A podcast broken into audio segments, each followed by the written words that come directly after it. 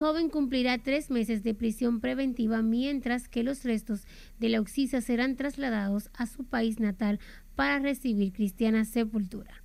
Catherine Guillén, RNN. El cuarto juzgado de la instrucción del Distrito Nacional aplazó este jueves el primer intento de iniciar la audiencia preliminar contra el confeso asesino del fenecido ministro de Medio Ambiente Orlando Jorge Mera.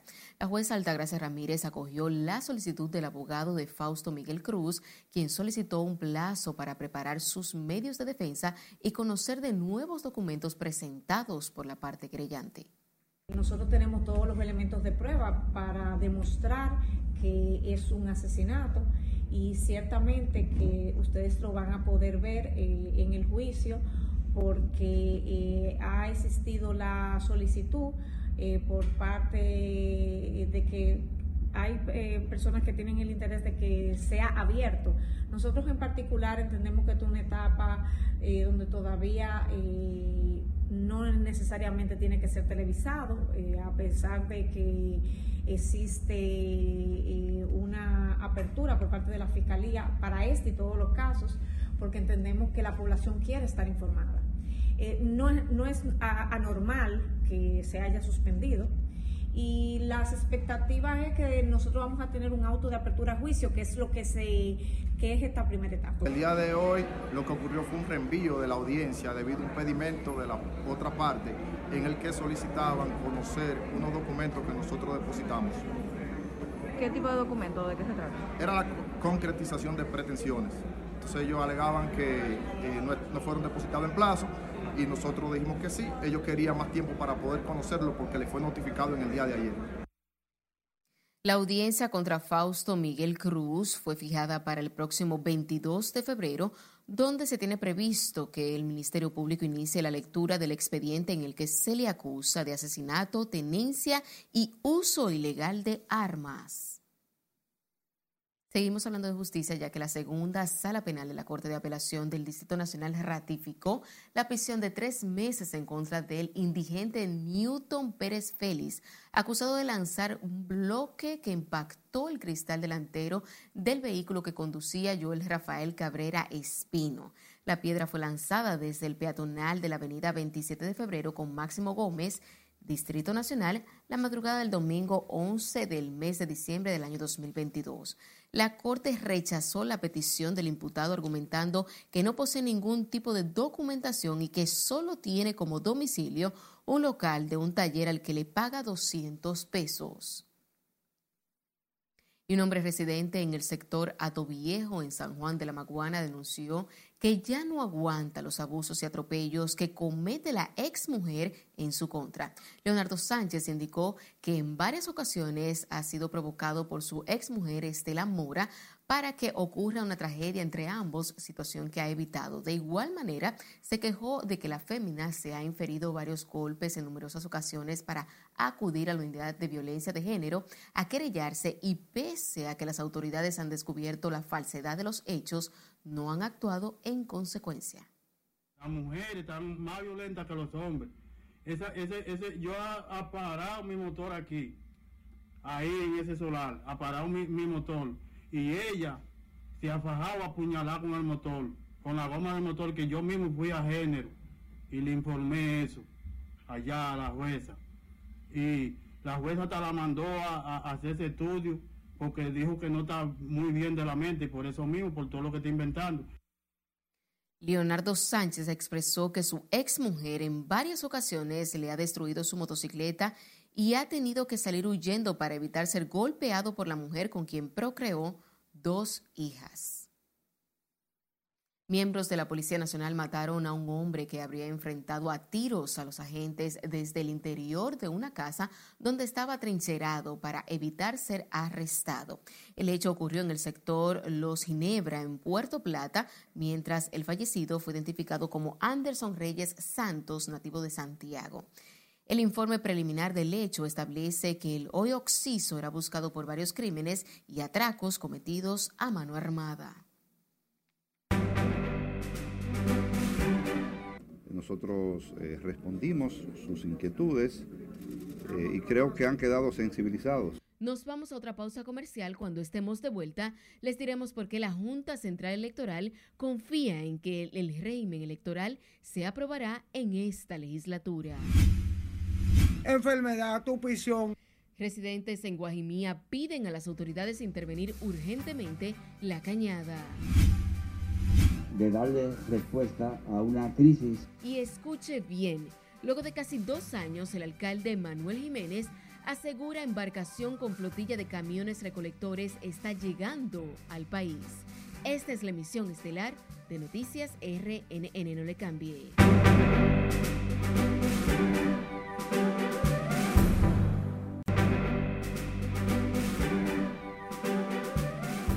Seguimos en vivo con más informaciones. Tras recibir las observaciones de la Junta Central Electoral, la Comisión Especial de la Cámara de Diputados que estudia el proyecto de reforma electoral aseguró que junto a los aportes de participación ciudadana y FINJUS disponen de un proyecto mejor consensuado. Sin embargo, queda la incertidumbre de si el proyecto podría aprobarse en la presente legislatura. Nuestro compañero Jesús Camilo tiene más detalles en directo. Buenas noches. Gracias, buenas noches. Aunque con ciertas modificaciones, diputados garantizan aprobar la pieza una vez sometida al hemiciclo. Que el Senado ha jugado su papel y nosotros en este poco tiempo estamos tratando de jugar el nuestro. La comisión especial que estudia el proyecto de ley recibió el pleno de la Junta Central, escuchó las observaciones del órgano electoral a la iniciativa aprobada en el Senado y las sugerencias de la sociedad civil a fin de mejor consensuar la pieza.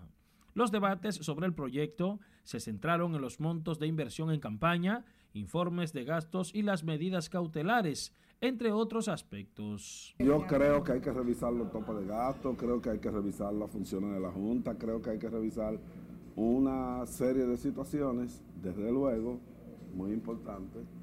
Eh, esta no es una ley que una sola fuerza política puede aprobar. El consenso de todos los diputados va a decir eh, lo que vamos a tener en esa materia a nivel electoral con esta ley orgánica de régimen electoral. Asimismo, el presidente del órgano electoral se mostró optimista de que será aprobada en el Congreso Nacional la reformulación a la ley 3318 de partidos, agrupaciones y movimientos políticos y 1519 de régimen electoral, lo que también favorece la oposición política. Hubo interesantísimas eh, eh, propuestas de, de, los honorables diputados y diputadas. Nosotros eh, respondimos sus inquietudes y creo que han quedado sensibilizados. nosotros siempre hemos dicho que, si bien es cierto que tenemos iniciativa legislativa, no menos cierto es que hay un principio democrático que es separación de poderes el regular el tope de los gastos definitivamente que repercute en la mejoría de la democracia. No puede venir al Congreso el que tenga más dinero, sino que tenemos que participar en condiciones de igualdad. Y es muy importante que haya un amplio consenso y que esta reforma electoral signifique un paso de avance, más y mejor calidad en el sistema democrático y electoral. Lamentablemente, muchos de los aspectos aprobados por el Senado constituyen claros retrocesos. Los debates sobre el proyecto de ley de reforma electoral continuarán este viernes a partir de las 10 de la mañana, donde la comisión tiene previsto recibir una representación del Tribunal Superior Electoral, del Consejo Económico y Social y delegados de los partidos políticos. Se espera además que en las vistas públicas el proyecto de ley sea consensuado y sometido a la Cámara de Diputados para su posterior aprobación. Paso ahora contigo al set de noticias. Gracias, Camilo. Residentes en Guajimía se quejaron por los problemas de contaminación que está provocando un trayecto de la cañada de esa comunidad en Santo Domingo Oeste. Juan Francisco Herrera con los detalles en el siguiente reporte. Mire cómo están esas cañadas, se han olvidado de nosotros. Una parte de la cañada de Guajimía sigue siendo un problema para moradores de esa zona por el foco de contaminación que genera. Aseguran que el hedor y el cúmulo de basura genera enfermedades principalmente a los niños y ancianos. Enfermedad, tupición, dolor de garganta, alergia, que ya se no se aguanta en esta caña y el bajo no lo aguantamos. La basura no tiene, que tiran toda esa basura y esa basura va a caer abajo a, la caña. Y estamos, estamos arropados aquí. Otros exigen intervenir la cañada para evitar inundaciones cuando llueve. Bueno, de aquí la situación de aquí es, como le estaba diciendo aquí el vecino mío, tú sabes que en verdad estamos obviados porque también las enfermedades no están acabando.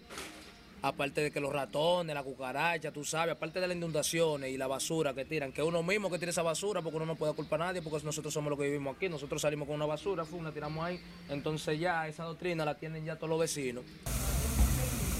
Sin embargo, las autoridades ya realizaron un levantamiento para desalojar a las familias que viven en el borde de la cañada. Supuestamente la semana que viene van a, continuar desalojando a las personas que viven a partir de ahí, porque van a derrumbar eso ahí. De hecho, yo no sé si tú sabes que hay un proyecto allá, allá en Guajimía de unos apartamentos.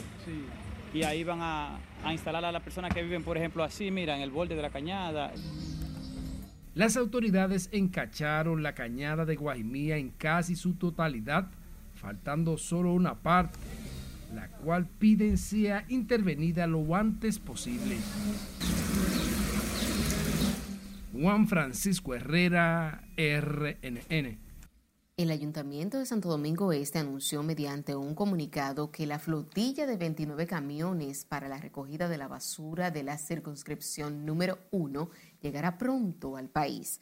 Asimismo, indica que los equipos del Cabildo trabajan para cubrir la sobreacumulación de desechos producidos por las fiestas navideñas. Se recuerda que la llegada de dichos camiones se anunció en julio del año 2021, cuando se inició el programa de la Ruta de la Limpieza que iba anclado de la Dirección General de Proyectos Estratégicos de la Presidencia y que tenía como finalidad erradicar los vertederos improvisados en esta zona. El ministro de la Presidencia, Joel Santos, garantizó este jueves que Bahía de las Águilas permanecerá como área protegida. El funcionario aclaró que ese polo turístico no forma parte de los trabajos que se realizan para el desarrollo de Pedernales Cabo Rojo. A través de su cuenta de Twitter, Joel Santos aseguró que la intervención de la playa tampoco está contemplada en el fideicomiso pro Pedernales, como han expresado algunos sectores de la oposición.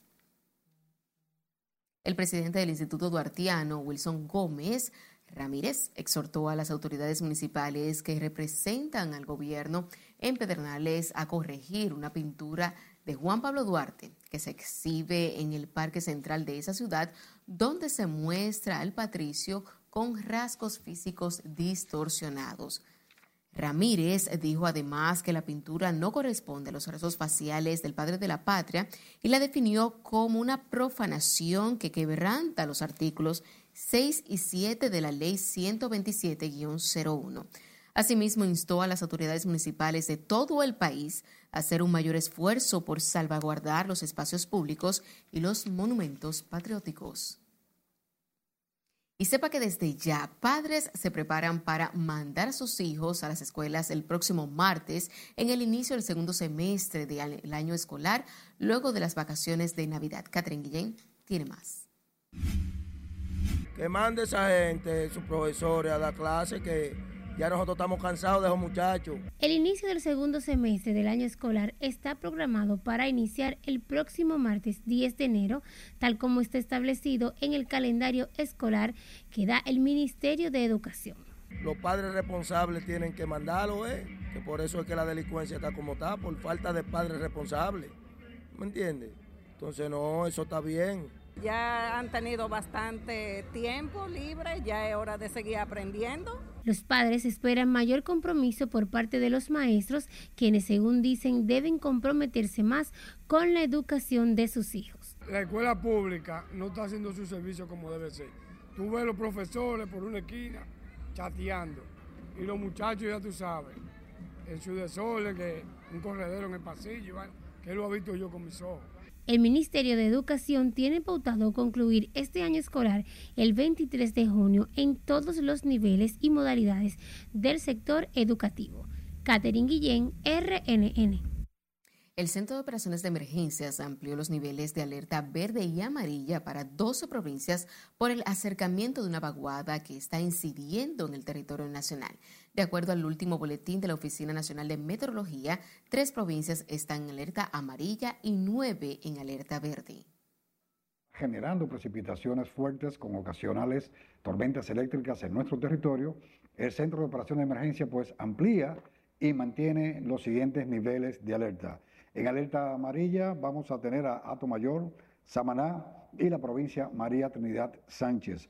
En alerta verde se mantienen Duarte, Espaillat, Hermanas Mirabar, Puerto Plata, San Cristóbal, provincia Santo Domingo, el Distrito Nacional, El Ceibo y la provincia La Altagracia. Las autoridades del Centro de Operaciones de Emergencias manifestaron que los aguaceros que se han estado registrando en gran parte del país son producto del acercamiento de esta nueva vaguada. Llevarle algo que sea de entretenimiento. Nos vamos a nuestro último corte de la noche. Al regresar, les contamos cómo anda la venta de juguetes en víspera del Día de los Reyes. Cuerpo de Bomberos realiza tradicional desfile de los Reyes Magos. Y Bad Bunny sigue siendo tendencia tras controversia con una fans. No le cambie que ya volvemos.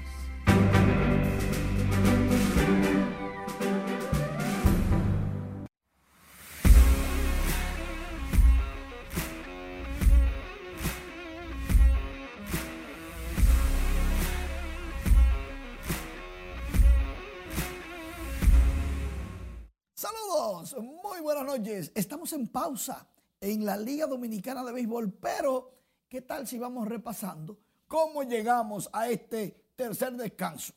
En la última jornada, los Tigres del Licey y los Gigantes del Cibao se afianzaron en el primer lugar luego de ganar sus dos últimos compromisos.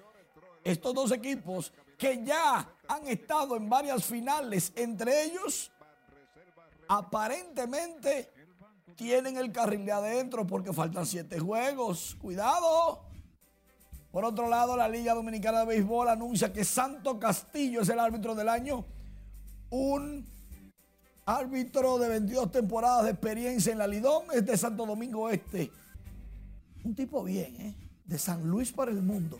Miren cómo se baña la periodista y el pelotero se incomoda de por Dios, hoy tan frío.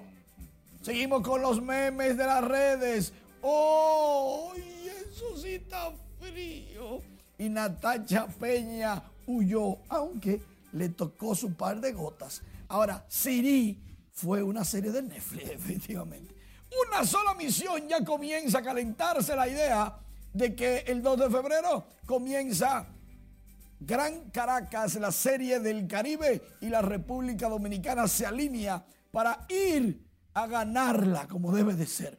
Y hablando de selecciones nacionales, será el 7 de febrero cuando la República Dominicana tenga que anunciar el roster oficial para el Clásico Mundial. Lo tenían que hacer este viernes, pero se cambiaron las fechas y se van a mantener el grupo preliminar de 50 equipos. Esto es para todos los países, lógico. Y el 7 de febrero entonces estarán anunciándose todos los rosters oficiales de los participantes para el Clásico Mundial de Béisbol que comienza para la República Dominicana el día 11 de marzo.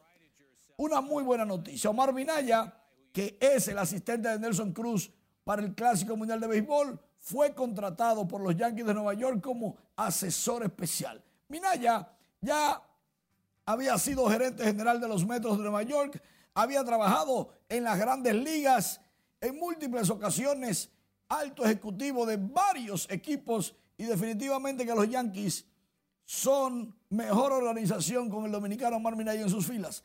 De paso, dice él, que no por estar en la organización, en este equipo, considera a los Yankees como el mejor como la mejor marca deportiva del mundo. Suspenden juegos de fútbol y de béisbol. Adelantamos algo en las internacionales. Hay un lío allá en Culiacán y no se pudo jugar béisbol, tampoco fútbol. La NBA está atenta y multando a todo el mundo. Las Águilas tienen nuevos refuerzos. Por ahí vienen dos actividades de las Reinas del Caribe internacionales en este 2023. A un futbolista lo agarraron en un aeropuerto, a un francés, con 100 kilos de coca. ¿Qué es esto? Johnny Cueto está casi, casi firmando con un equipo nuevo para el 2023. Djokovic en el abierto de Australia. Ya estaremos hablando de eso en nuestros próximos espacios este viernes. Ha avanzado. Pero ¿qué pasa con Djokovic? Como el año pasado tuvo un problema porque no se vacunó, este año algunos lo ven como héroe, otros lo siguen viendo como villano. Mal pasó, pero ganó y avanzó. Vamos a ver qué pasa. Pero mientras tanto, sus compañeros lo saludaron y aplaudieron a los organizadores de que le permitieron jugar. Porque ya eso de la vacuna ya es, tú sabes. ¿Y qué opinas tú? ¿Villano? ¿Héroe? Eh, eh, ambas, porque es tan inteligente Djokovic que mandó él con su dinero a investigar cómo, cómo lograr una medicina que no sea inyectada contra el COVID. Muy inteligente, de verdad que sí. Muchísimas gracias, Manny.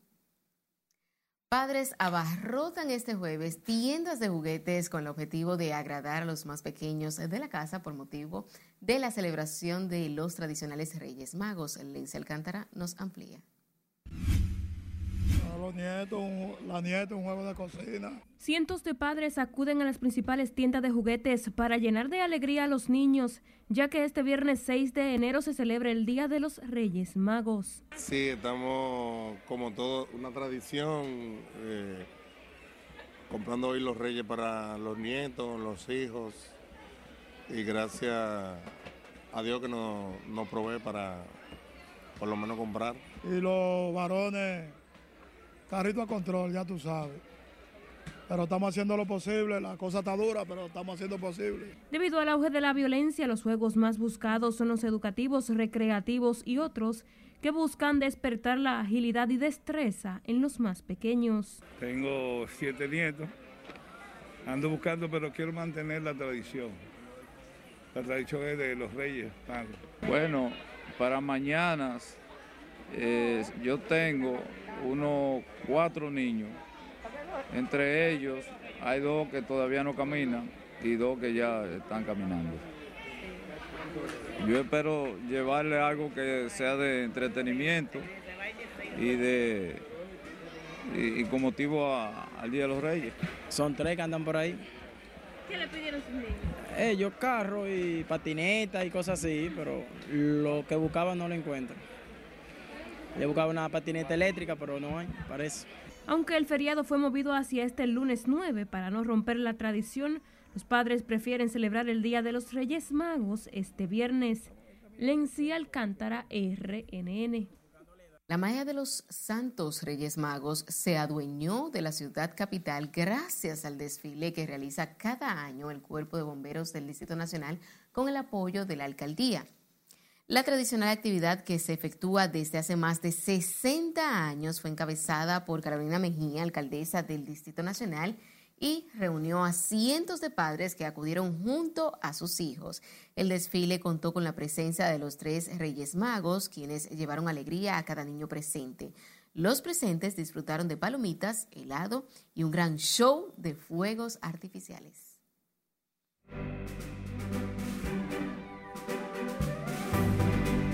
Ahora es tiempo de conocer las informaciones del mundo del arte y del espectáculo a cargo de nuestra compañera Ivonne Núñez. Buenas noches. Muy buenas noches y como era de esperarse, continúa la controversia de Bad Bunny y el altercado que tuvo con una fanática en La Romana. Al día de hoy, ¿cuáles son las actualizaciones? Las veremos a continuación. La polémica por el comportamiento del cantante puertorriqueño Bad Bunny, quien esta semana lanzó el celular de una fan, no cesa en las redes sociales y ha provocado una bajada en la popularidad en Spotify de algunas de sus canciones. Aunque el artista eliminó este jueves el mensaje que publicó en Twitter justificando su comportamiento, varios internautas lo han difundido de nuevo y han expresado su descontento con su actitud.